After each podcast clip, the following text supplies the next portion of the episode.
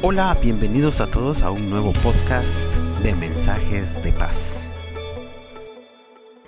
Evangelio de Mateo capítulo 4, verso 12. Cuando Jesús oyó que Juan había sido encarcelado, se retiró a Galilea.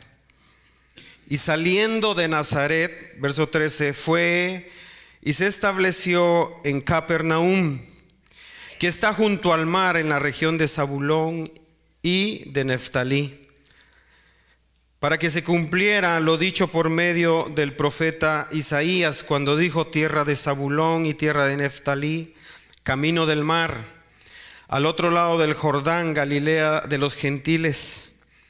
El pueblo asentado en, tinieblas vio una gran luz y a los que vivían en región y sombra de muerte, una luz les resplandeció. Verso 17.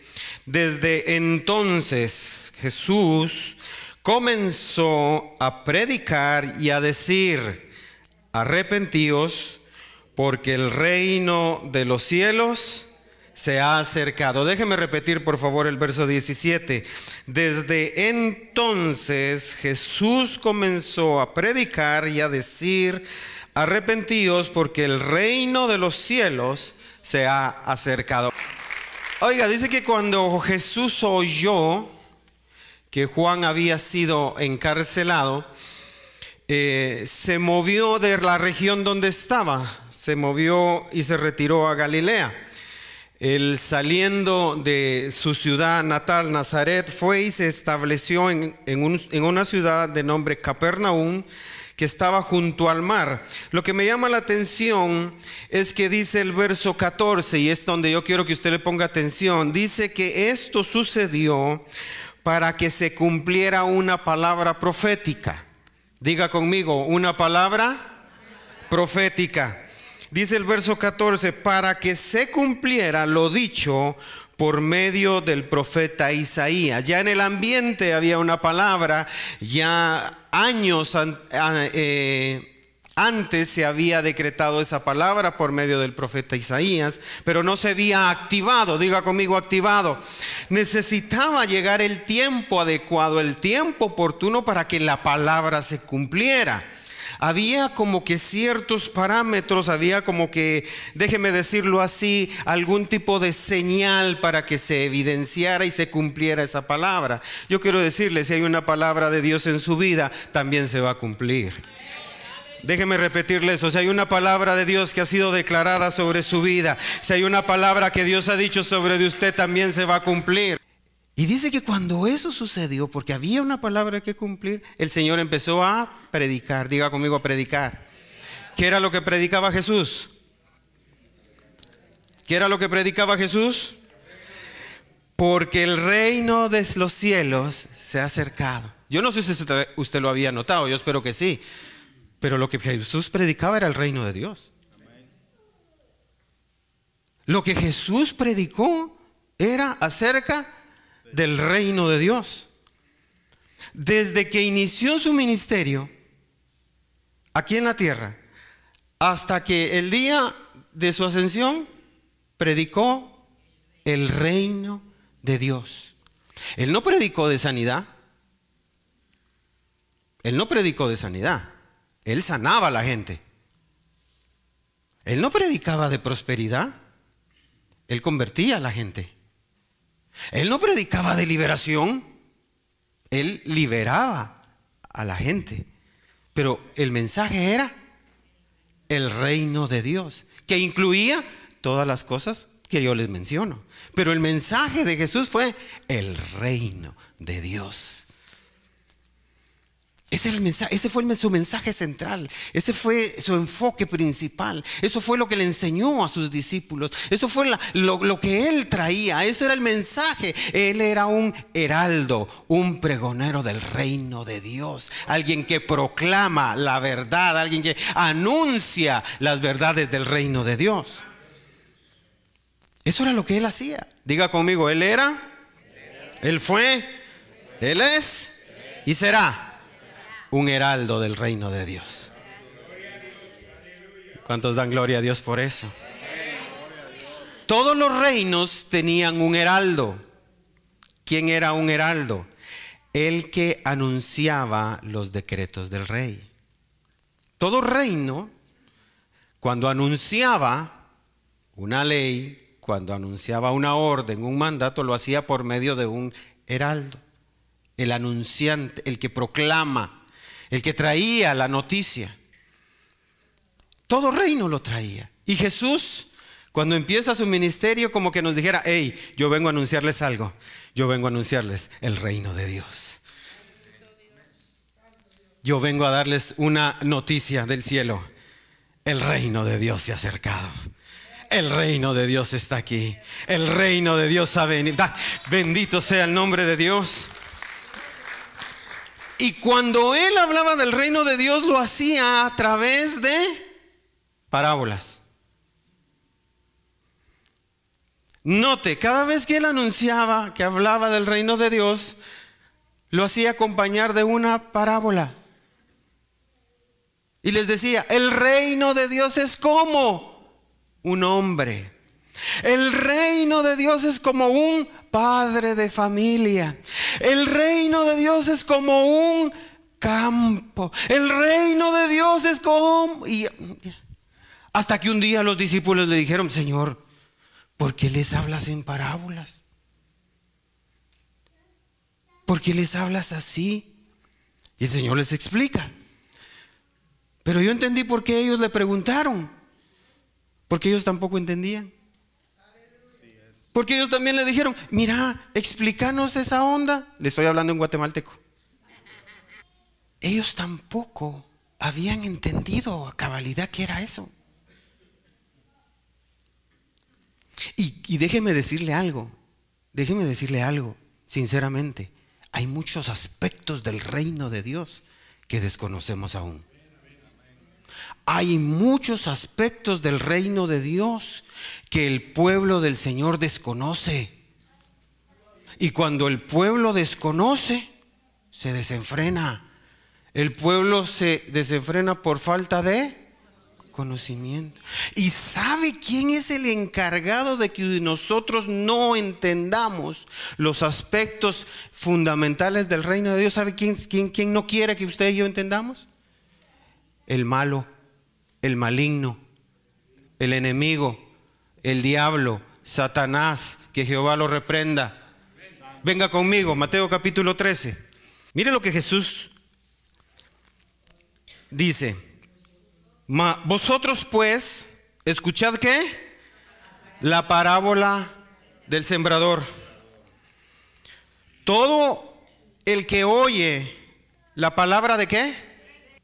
Todo aquel que oye la palabra del reino y no la entiende, eh, ¿quién viene? Mire, ¿sabe por qué la iglesia del Señor? Y muchos de nosotros desconocemos aspectos fundamentales y trascendentes del reino de Dios que nos van a servir, amado hermano, para todo lo que el Señor quiere hacer a través de nosotros. Es porque el maligno viene y se roba esa semilla. Porque en la parábola del sembrador, la semilla es la palabra del reino y la tierra nuestros corazones. Pero cuando se predica la palabra del reino, eh, hermano, salimos del culto y de qué predicaron? Ay, no sé, pero algo del reino. Creo que de mis universos predicó el pastor. ¿Sabe por qué?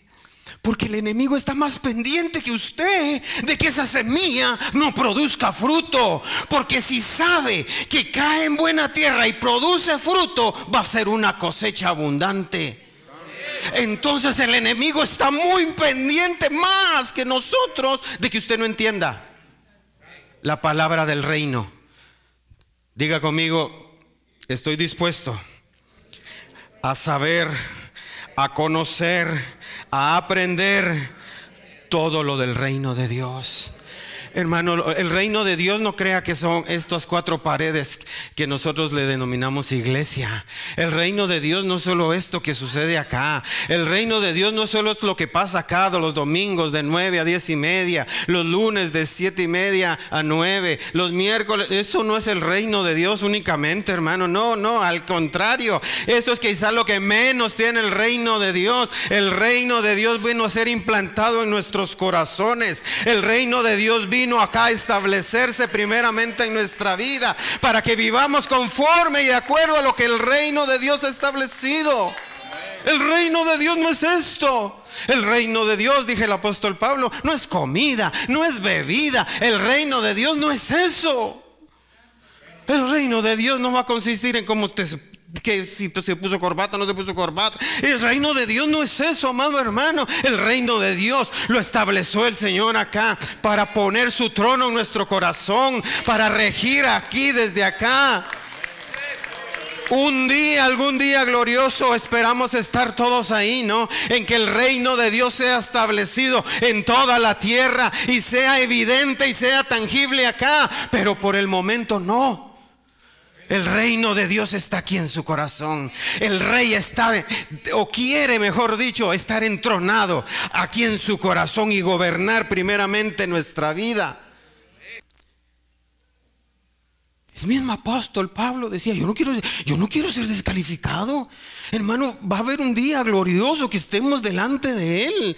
Eso, eso que no se nos olvide, eso que no se nos pase, eso que no hay que dejarlo archivado, eso no hay que dejarlo ahí en el tintero, eso no hay que dejarlo ahí atrás. No, algún día vamos a estar delante de Él, vamos a estar rindiéndole cuentas delante de Él. Un día vamos a presentarnos delante de Él. Y yo quiero que me diga, pasa, siervo bueno y fiel, entra al descanso de tu Señor, entra a heredar el reino preparado por ti antes de la fundación. Alguien que diga gloria a Dios, por favor. Entonces, para empezar a entender el reino, nosotros tenemos que comprender, amado hermano, que nosotros antes estábamos bajo un dominio, diga conmigo un dominio. Estábamos bajo una potestad, estábamos eh, formando parte de otro reino, era el reino de las tinieblas.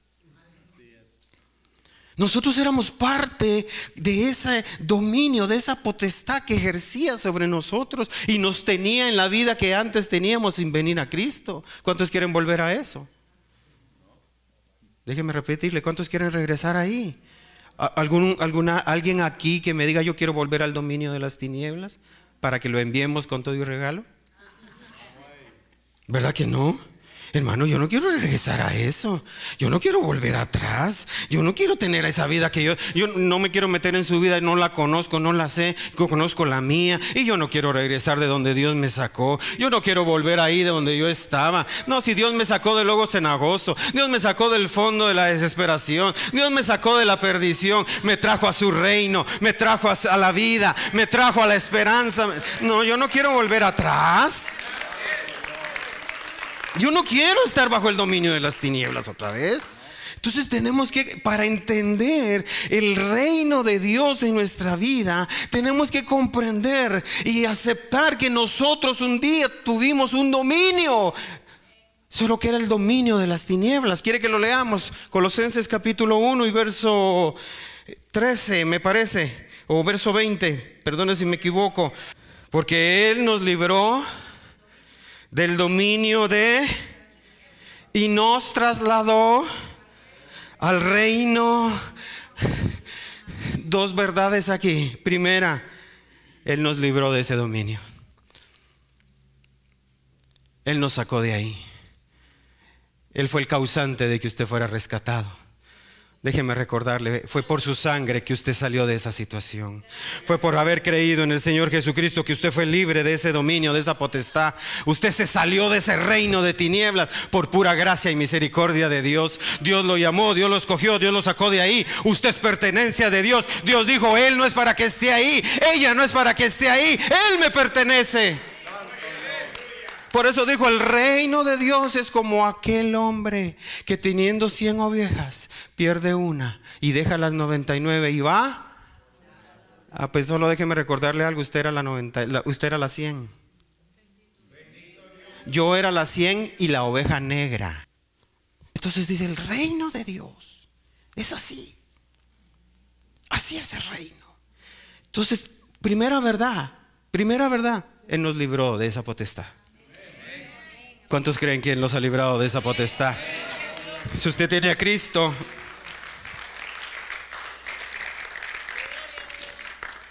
ahora nuestros impulsos van a querer echarle una vistita al, reino anterior. Solo déjeme ir a ver cómo está. A ver cómo se quedaron aquellos, dice uno, ¿verdad? ¿Sí? Yo no soy de ahí. No, pero déjeme ir a ver. Y se va pues a reconocer otra vez. ¿Verdad?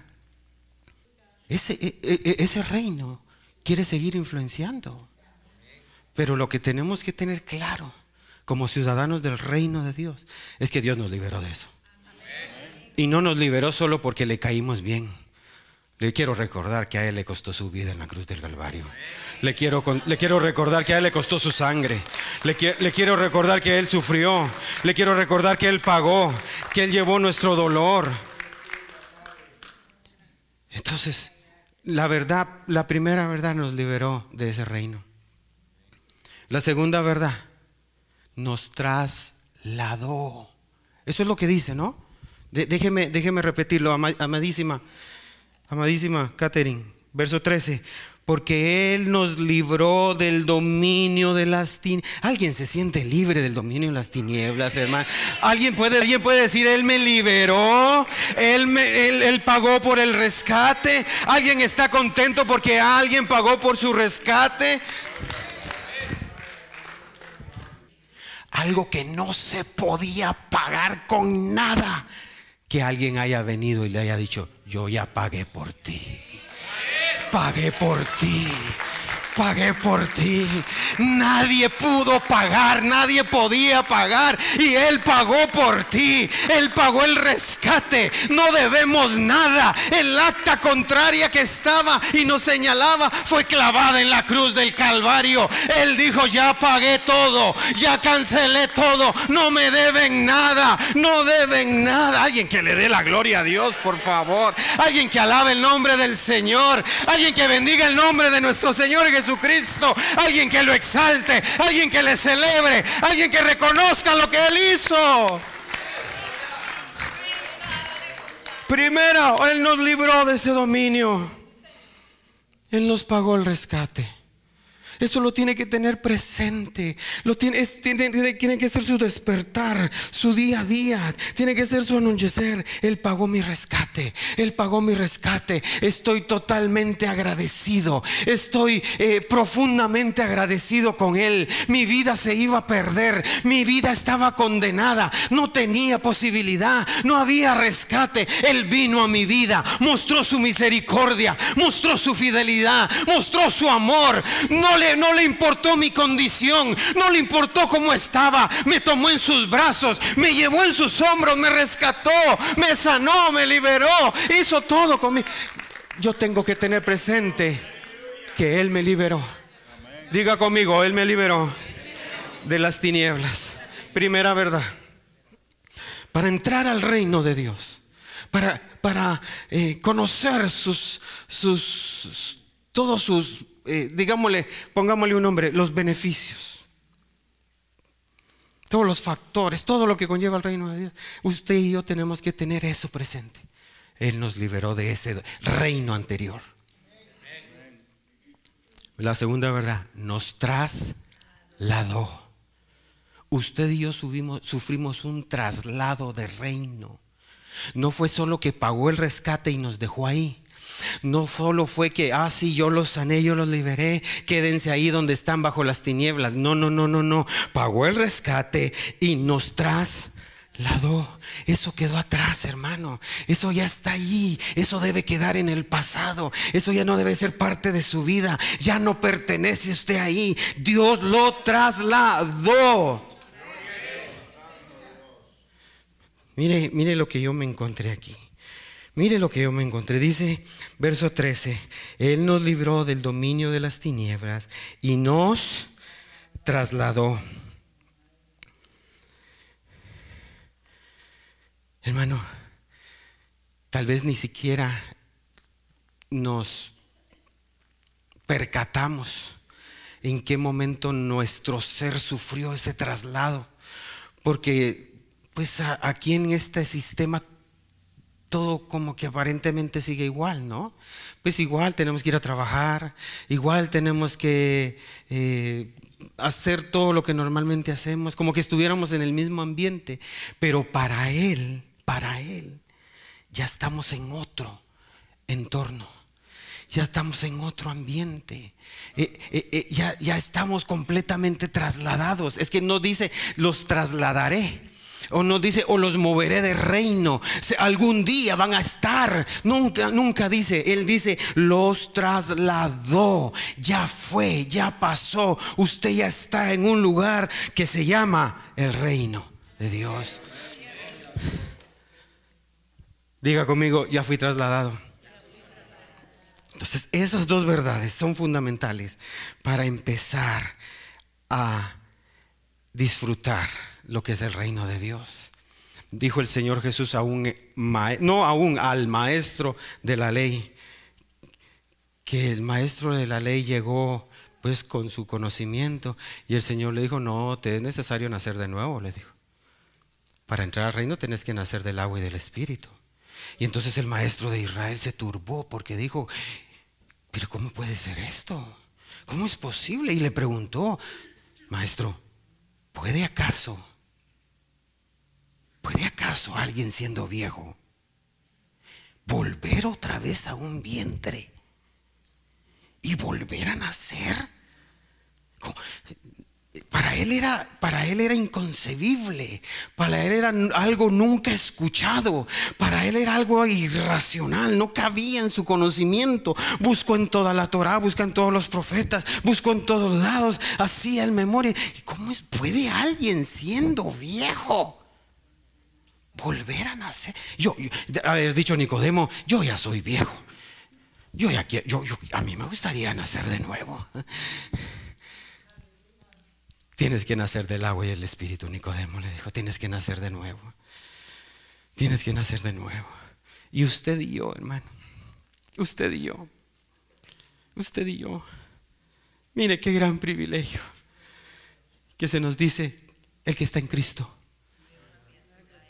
Nueva, las cosas viejas, todas son, usted y yo hemos nacido de nuevo nacido de nuevo.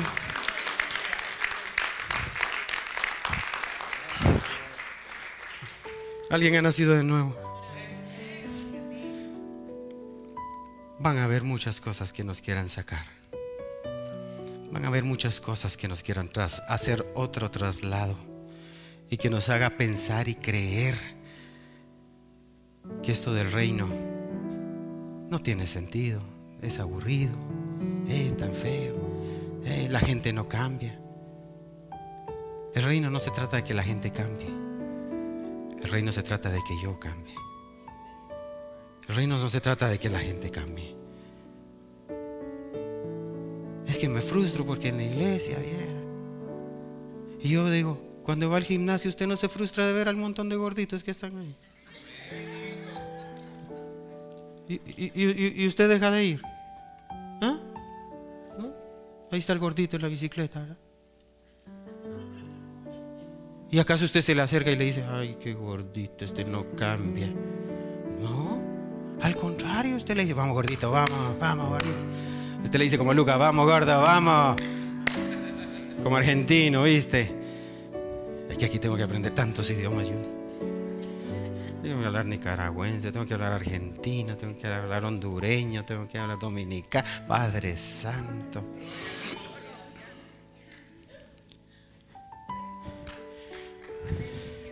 Hermana, disfrutemos el reino de Dios. Fue preparado para nosotros desde antes de la fundación del mundo. ¿Sabe quiénes entran? ¿Sabe quiénes entran? Aquellos que se apiadaron del pobre, del necesitado. Cuando el Señor venga dice que separará a unos de otros. Y a uno les dirá, pasad al reino eterno preparado para ustedes desde la fundación del mundo. Porque me diste de comer, me diste de beber, me fuiste a visitar, estuve enfermo y fuiste. Y ellos se preguntaron, ¿y cuándo hicimos eso?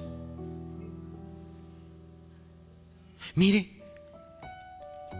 despreocupados aquellos que, ¿y cuándo hicimos eso? Le dijo. Cuando se lo hicieron a uno de estos pequeñitos, a mí me lo hicieron. Y entonces les dijo a los otros, apartados de mí, los hombres de maldad, porque me vieron con hambre, no me dieron de comer, no me dieron de beber, no me recibiste, no me fueron a ver, estuve preso, no me visitaron. ¿Y cuando te vimos preso? ni nos dijiste nada es que ustedes no se lo hicieron a estos. Y como no se lo hicieron a estos, no se lo hicieron a mí.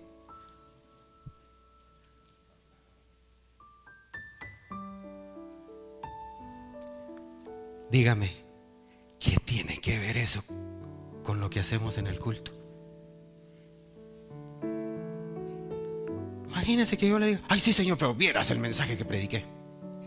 Le gustó a Yuni, le gustó, aleluya. Ah, gloria a Dios. Le gustó a Albita, le gustó. Y el Señor me diga, ¿Sí?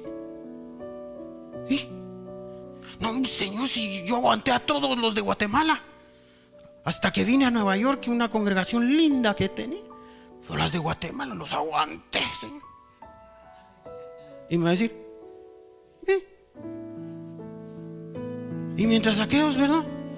Que fueron generosos fueron atentos, cuidadosos, valientes, precavidos, atentos, todo. En el reino. Y solo me digan, hermano, cuídese, que Dios lo ayude. Yo me puse a me pregunté, ¿qué tenía que ver con todo esto? Y me doy cuenta que muy poco.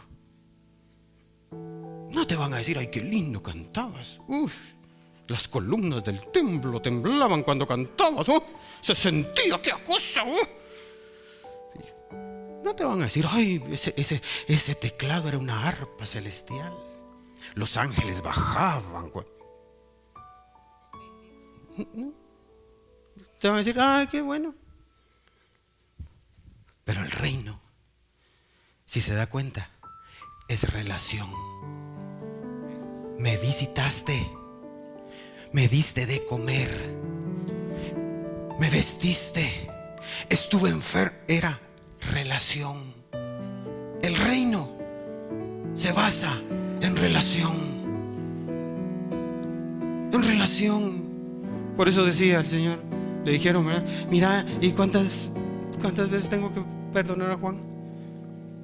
¿Cuántas veces tengo que predicar, a, eh, perdonar a Nora? Siete, ¿verdad? Siete, ya lleva seis, ya, ya está a punto. Ya está puntito, Señor, ya. Y el Señor dijo, no. No te digo siete. Setenta veces siete. Es relación. El reino es como dijo Ruth. Tu Dios será mi Dios. Tu pueblo será mi pueblo. Yo no te voy a dejarle pero no tengo que nada que darte, no me importa. Pero tenés un Dios increíble. Tenés un Dios impresionante. Dale la gloria a Dios. No, dale la gloria a Dios, por favor.